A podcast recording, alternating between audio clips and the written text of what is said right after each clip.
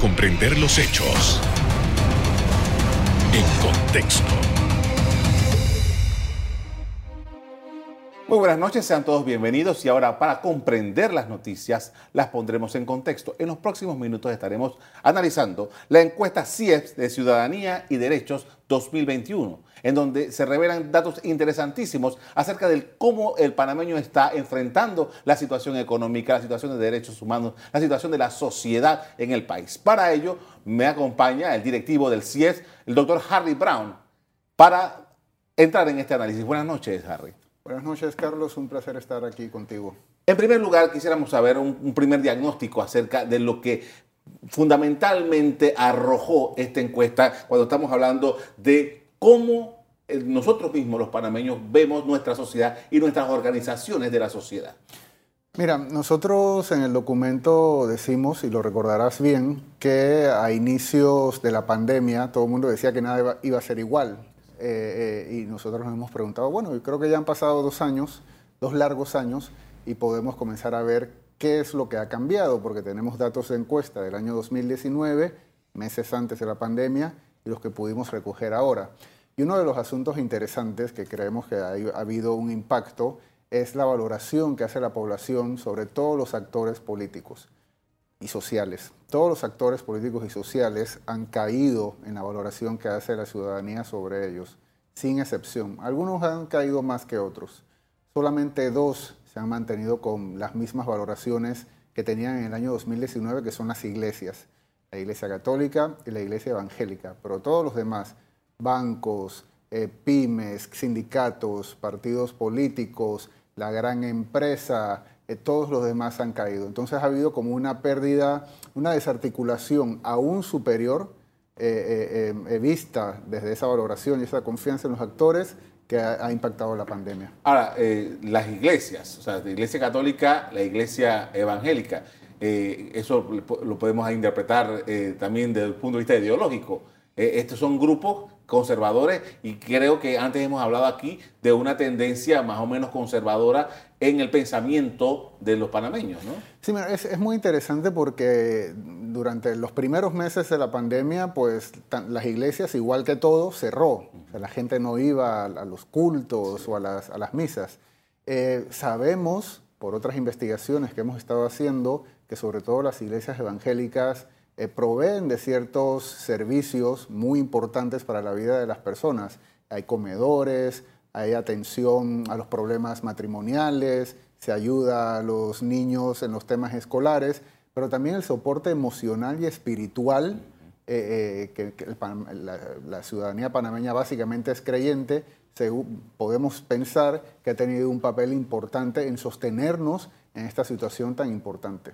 Ahora bien, eh, estas son las mejores evaluadas. Ahora, ¿cuáles son esas organizaciones que no han sido tan mm, apreciadas por la, confianza del Sí, mira, ahí históricamente eh, los partidos políticos y los sindicatos eh, antes y durante y después de la pandemia están en la cola y también el gobierno en general. Nosotros lo que hemos reflexionado en el documento, que lo pueden encontrar en, la página web del CIEPS, cieps.org.pa, lo que vemos es que hay un problema de, valoración muy importante de las instituciones clásicas de intermediación que tiene la democracia panameña. Históricamente, durante el siglo pasado, la democracia panameña y todas las democracias, los sindicatos, los partidos, el gobierno, pues están en crisis, eh, eh, creo que sí lo podemos decir con propiedad. En cambio hay otro tipo de organizaciones que no son de representación, eh, tienen un papel en la democracia, pero que no son instituciones clásicas de la democracia, las que están generando mayor confianza y credibilidad de la población panameña. Ahora, ¿qué valoración haces eh, de, por ejemplo, los sindicatos? ¿Por qué los sindicatos pierden confianza? Mira, eso no lo aborda, no lo aborda el estudio. Eh, en términos generales, lo que se dice es que muchas veces se puede morir de éxito quizás eh, el aumento de, las condiciones de vida de las personas a través de la vida sindical, igual pasa con los partidos políticos, muchas veces hace que ellos se vayan separando de esas instituciones que eran los que servían como de puente entre su vida familiar y personal y el resto de la sociedad. Ahora, una cosa que me llama la atención y es porque eh, quizás hay muchas críticas hacia el servicio que se da en los medios de comunicación, pero sin, sin embargo, en la encuesta parece que eh, uno de los eh, mejores evaluados en estas circunstancias son los medios de comunicación. Hay una cosa muy interesante allí porque históricamente, desde hace mucho tiempo, por lo menos desde, la década de los 90, las iglesias y los medios de comunicación están entre los actores mejor valorados. Esta vez cayeron. Y nosotros tomamos la valoración que hace la población con la influencia que le atribuyen a los actores, hicimos un mapa de poder porque poder, eh, eh, valoración alta y alta influencia te da poder en la sociedad. No necesariamente autoridad, la autoridad la tiene el gobierno, pero el poder se ha concentrado de 2019 a 2021 en los bancos y en los medios de comunicación. Esa es una conversación interesante que debemos tener en Panamá. Pero tenemos otra sección en el documento sobre cómo la población se informa. Y encontramos que la población eh, se informa preferentemente por los medios analógicos, Creo que alrededor del 86% de las personas dicen que prefieren los medios eh, tradicionales, le llaman, la televisión, los periódicos, pero la, confía, la, credibilidad que le otorgan a esos medios por los que se informan es muy baja.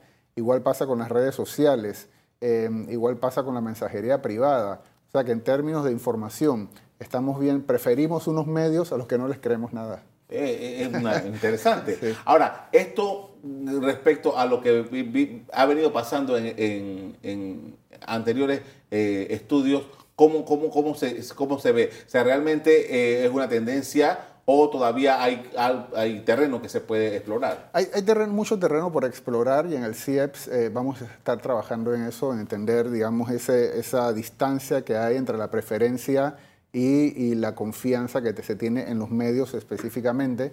También es todo eso que he comentado que tiene que ver con el poder, pero sí hemos visto que hay unos, no lo sabemos, tenemos otras encuestas que han sido virtuales que nos hablan de los juicios que hace la población sobre cómo se maneja la información y la credibilidad. Vamos a estar trabajando en eso. No puedo compartir nada concluyente, no sería responsable de nuestra parte, pero sí nos parece, tenemos pistas de que es un tema importante por la gran importancia que tiene la información para la democracia. O sea, esto no sucede en el vacío, sino que estamos pensando en fortalecer la democracia panameña. Eh, eh, hay otros temas que vamos a tener, pero vamos primero a hacer un cambio comercial para poder tener el tiempo suficiente para ver todos estos asuntos. Cuando estemos de regreso vamos a estar viendo otros elementos de esta encuesta que da importantes temas para evaluar sobre cómo los panameños están viendo a su propia sociedad. Ya regresamos.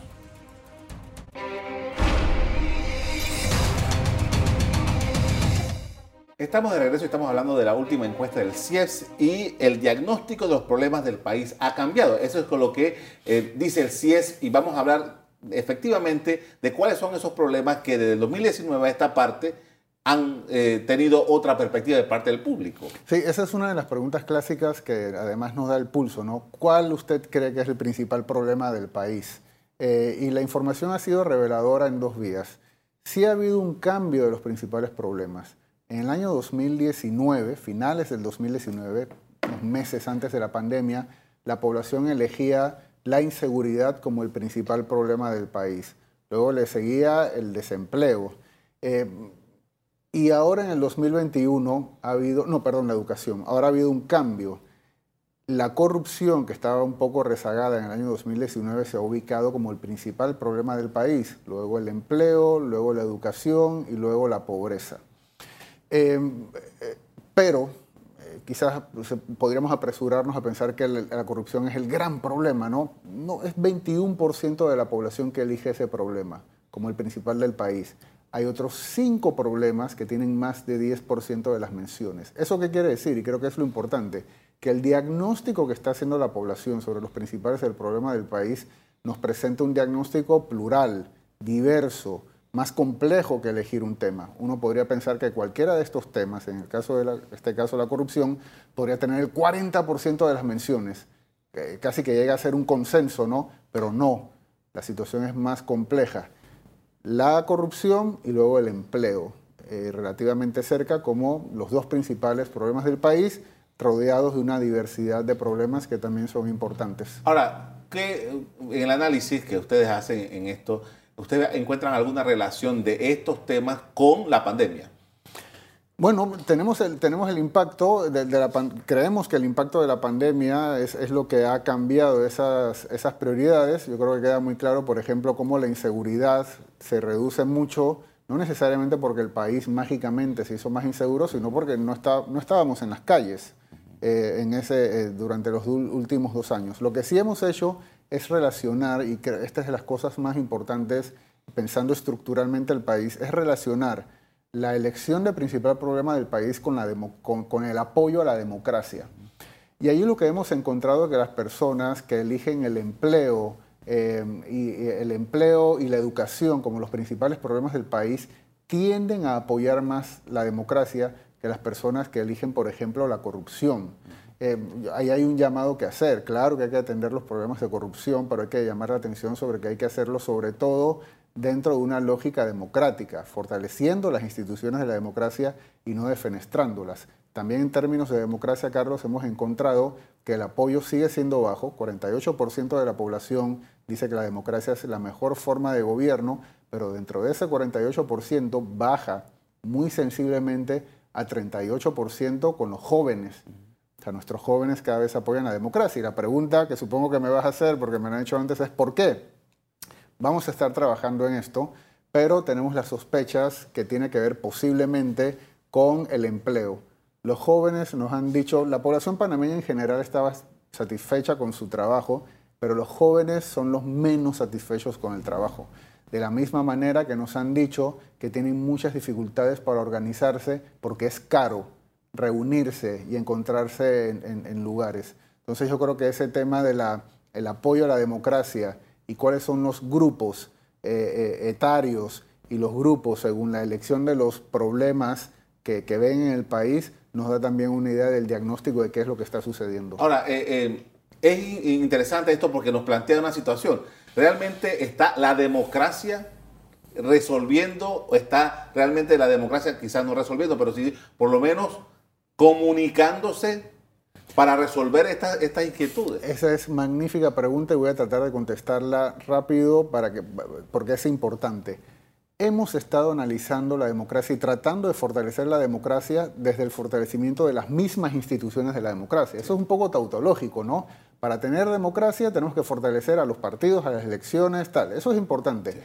Pero lo que nosotros estamos planteando aquí es una relación entre el apoyo a la democracia y el bienestar de las personas. Y hemos, hemos descubierto que las personas que tienen menos bienestar son las que menos apoyan la democracia y quienes tienen más bienestar son los que más la apoyan. Por lo tanto, ¿qué hay que hacer para fortalecer la democracia? Atender las necesidades de bienestar y materiales de la gente. Eh, cuando la democracia no te da la posibilidad de criar a tus hijos, de educarlos bien, de comer, de tener un transporte que sea digno y barato, pues sencillamente la gente muy posiblemente busca otras opciones. me llama la atención también porque de, esos cinco elementos que mencionaste antes, mencionaste hace un rato, había otra, había un tema que a mí me, saltó la atención, que es el de derechos humanos. O sea, yo no siempre escucho que haya personas preocupadas por los derechos humanos quizás es decir derechos humanos es decir muchas cosas, ¿no? Pero, pero ¿cómo, ¿cómo, ustedes lo interpretaron? Mira, eso es, es, es, importante, Carlos, porque estamos tratando también con esta encuesta, pues dar una visión más completa de la realidad del país. A veces tenemos discusiones como muy, muy acotadas y repetitivas.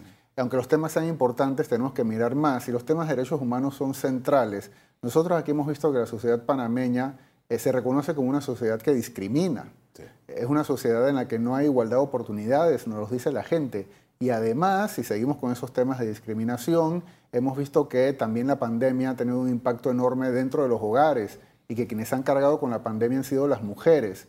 el 70%, el 7 de cada 10 personas que dicen que le dedicaron 5 horas o más a los asuntos del hogar durante la pandemia han sido mujeres. Los hombres ni siquiera estando en la casa hemos, hemos no colaborado, hemos asumido nuestra responsabilidad como deberíamos hacerlo. Entonces sí, tenemos un problema de derechos humanos, tenemos problemas de inequidad, tenemos problemas de discriminación, la gente se siente discriminada eh, en los lugares de trabajo, en los servicios de salud, eh, no solamente por asuntos eh, étnicos, sino también por los lugares en los que viven, por sus ideas políticas. Yo creo que desde la administración pública y la sociedad en general tiene que abordar los, los temas de discriminación y los temas con la distribución de los roles dentro de los hogares de manera urgente.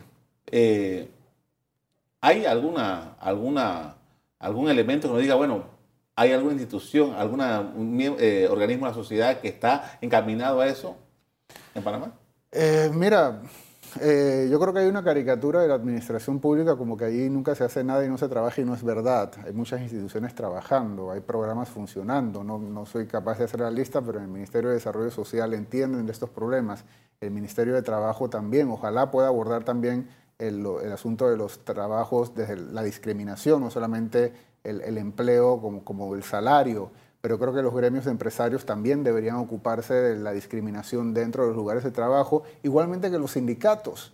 O sea, hay, una nueva agenda que creo que este estudio de opinión pública nos puede marcar sobre otros asuntos que también son importantes, más allá de los clásicos que no dejan de ser importantes porque aparezcan nuevos diagnósticos. Ahora, eh, estos estudios que ustedes están desarrollando, me pregunto yo, ¿ustedes, por ejemplo, lo, cruzan con otros estudios que salen a, la opinión pública de, de, cuando en cuando?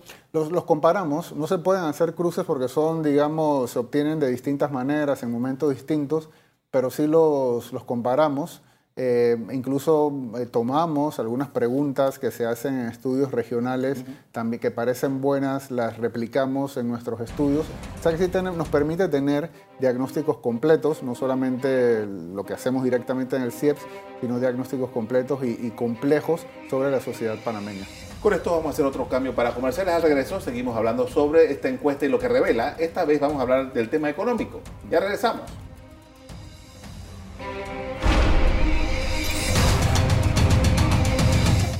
Estamos de regreso hablando sobre eh, la encuesta del CIES, la última encuesta que habla sobre cómo la sociedad percibe lo que estamos viviendo en el país y uno de los temas es el tema económico y me llama la atención que el 79.3% de los encuestados considera que la situación económica es mala o muy mala en Panamá.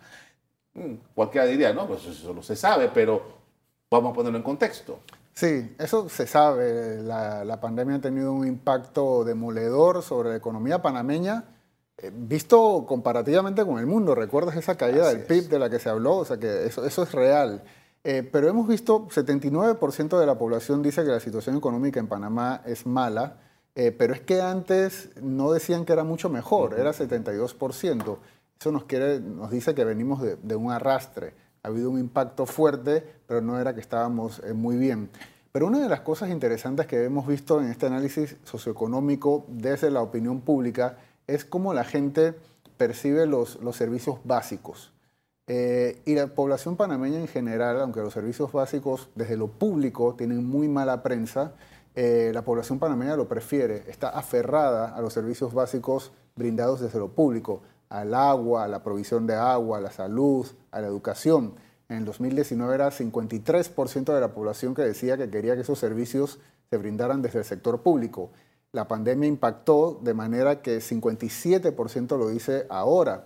Y eso es porque recordarás, Carlos, y todas las personas que nos están viendo, que durante la pandemia lo que nos quedó para aferrarnos y tener un poco de certezas era precisamente los servicios públicos. ¿Y la gente por qué lo hace? Eh, esto lo tenemos bastante bien detectado. Son las personas más vulnerables, los jubilados, las personas que solamente tienen grado de primaria, los trabajadores que no tienen títulos universitarios quienes prefieren muy mayoritariamente los servicios públicos, pero es porque son más accesibles. E incluso hay una valoración, hay otras preguntas que tienen que ver con la valoración que se hace de los distintos servicios y nos da más información eh, al respecto. Yo creo que hay una apuesta importante que está haciendo la población panameña por lo público. Y la gran pregunta que nos tenemos que hacer, eh, todos los, los actores, esos de los que hemos hablado antes, las iglesias, los, gremios de empresarios, los bancos, los medios de comunicación, la comunidad científica, los sindicatos, los partidos, es cuál es la idea de lo público que tenemos en Panamá, porque la población lo prefiere. Eh, entonces yo creo que hay también algunos elementos interesantes para discutir. Y mira, cómo la gente está resolviendo sus problemas. También eso era interesante, porque en el año 2019 eh, la mayoría de la población nos decía que resolvía sus problemas a través del trabajo, trabajar más, pero es que ahora no hay trabajo ¿Y cómo resuelven sus problemas la mayoría? A través de su familia. La, o sea, la presión que están recibiendo las familias en este momento para resolver los problemas de distintos miembros de esa pequeña célula de organización central en la sociedad también es muy grande y hay que atenderlo. Estaba leyendo, 72% de las personas que eh, respondieron indicaron que es en, la, en su familia donde encuentra el respaldo del apoyo económico para resolver. Claro, para resolver. Estamos hablando de que hemos regresado a la base. O, ¿cómo, cómo, se eso antes de que eh, pasara lo de la pandemia? Era distinto. Como te, como te decía, acudíamos a trabajar más, a conseguir otro trabajo, acudíamos los que quienes pueden, acude, acudían a, sus ahorros, muchos de esos ahorros se desfumaron, a hacer inversiones, eh, pero sobre todo al trabajo. Pero ahora lo que ha, ha crecido es ese apoyo familiar eh, que es, lo, que nos queda muchas veces cuando tenemos problemas. Otro elemento que me llama la atención de lo que leí es que el, público eh, encuestado valora bien la beca universal, mm. el tanque de gas, el subsidio al, tanque de gas y el subsidio 120 a los 65, que son los mejores evaluados y me llama la atención que, eh, salvo el tanque de gas, que es algo que tiene más como 50 años, cuidado más, los otros son subsidios que tienen menos de 10 años, 10, 12 años que se crearon. O sea, ¿cuáles son los elementos que ustedes encontraron? Porque además, estos subsidios, al menos lo que yo he visto en redes sociales, son de los más golpeados. Tienen en, redes sociales. Los subsidios tienen muy mala prensa eh, y la, pero la población cuando se le pregunta los valora bien como necesarios. También, y esa mala prensa va a decir a mucha gente, claro, que les den las cosas gratis. No, no se trata de eso. La gente, los panameños somos trabajadores, no es que quieren cosas gratis, pero entienden, entienden que estos subsidios son apoyos importantes y todos salen calificados muy altos, 77% la beca universal, 75% el tanque de gas, 120 de los 65, 75% también. El más bajo es el subsidio de los corredores, que sale con 58% la población los valora bastante y sí, hay un, vacío, hay algo que se ha roto entre la valoración que se hace en las redes sociales y en la opinión pública y lo que real, cómo la gente eh, reconoce la importancia de esos subsidios. En un país es igual, Carlos. Por supuesto, pero ahora hay, un tema y es que todo esto tiene su connotación ah, en, el sistema político del país. O sea, eh, cuando la crítica que se hace a los políticos y tal, eh, y vemos las actuaciones de los políticos. Eh, entonces, ¿qué pasa? Los políticos están mejor sintonizados que el resto de la sociedad con lo que las personas están pensando. ¿Cómo lo ve?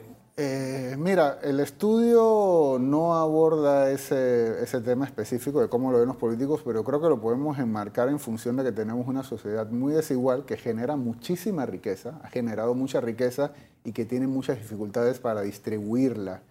Y la manera, digamos, eh, menos, quizás menos eficiente o más polémica que hemos encontrado en la sociedad panameña de distribuir esa riqueza para que todos vivamos con suficiente bienestar, en buena medida parecen ser los subsidios y la gente por lo visto lo entiende, eh, que es una, es una, generan paz social. A mí me dijo un economista muy importante, muy reconocido eh, y que no es comunista, me dijo alguna vez, está muy lejos de ser comunista, me dijo, los subsidios son paz social.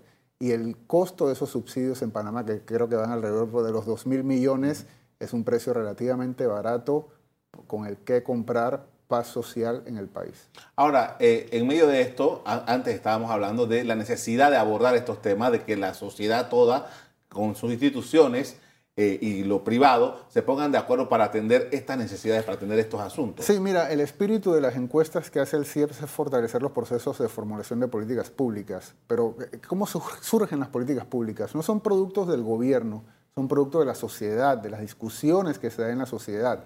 Y para que estas políticas públicas sean eficientes y legítimas políticamente, hay que tomar en cuenta los diagnósticos que hace la población y cómo creemos todos y todas que se pueden solucionar esos problemas. Entonces, eso es lo que estamos, queremos aportar, elementos de juicio para que todos los actores, medios de comunicación, como estamos haciendo aquí, las iglesias, los sindicatos, la sociedad civil, el movimiento popular, las universidades, el gobierno, obviamente, la Asamblea Nacional, todos tengamos un poco más de información sobre lo que quiere la población para poder apuntar de mejor manera nuestra participación en los procesos de formulación de políticas públicas. Ahora, eh, eh, hemos estado haciendo diálogos, eh, hay proyectos de ley que se presentan en la Asamblea Nacional. esa, esa dinámica debería cambiar, debería haber algunos otros elementos que se pudieran, digamos, hacer más concretos y que se puedan medir. Eh, mira, yo creo que uno de los problemas para mejorar esa dinámica también está abordado en el estudio, los problemas de confianza que hay y, cómo esa confianza está muy relacionada con nuestra poca capacidad de organizarnos. Hay una parte de la población que está excluida de los procesos de formulación de políticas públicas porque para poder participar necesitas articularte con otras personas y la participación sale cara, demanda tiempo eh, y demanda también confiar en otras, en otras personas. Eso es parte del diagnóstico que se está haciendo aquí y creemos que una buena política pública con impacto de mediano y de largo plazo para fortalecer los procesos de formulación de políticas públicas es precisamente promover la capacidad de organizarse que tenemos los panameños y toda la ciudadanía eh, eh, panameña, que nos podamos organizar para poder participar, para generar lazos más fuertes y por lo tanto tener una democracia más robusta. Le agradezco mucho Harry eh, Brown por habernos acompañado esta noche para hablar de este tema, sobre todo porque es el resultado del pensamiento de la gente en Panamá. Sí, eh, son estudios sobre Panamá hechos desde Panamá. A usted también les doy gracias por habernos acompañado esta noche para hablar de este tema tan importante. Los espero mañana con más de En Contexto. Buenas noches.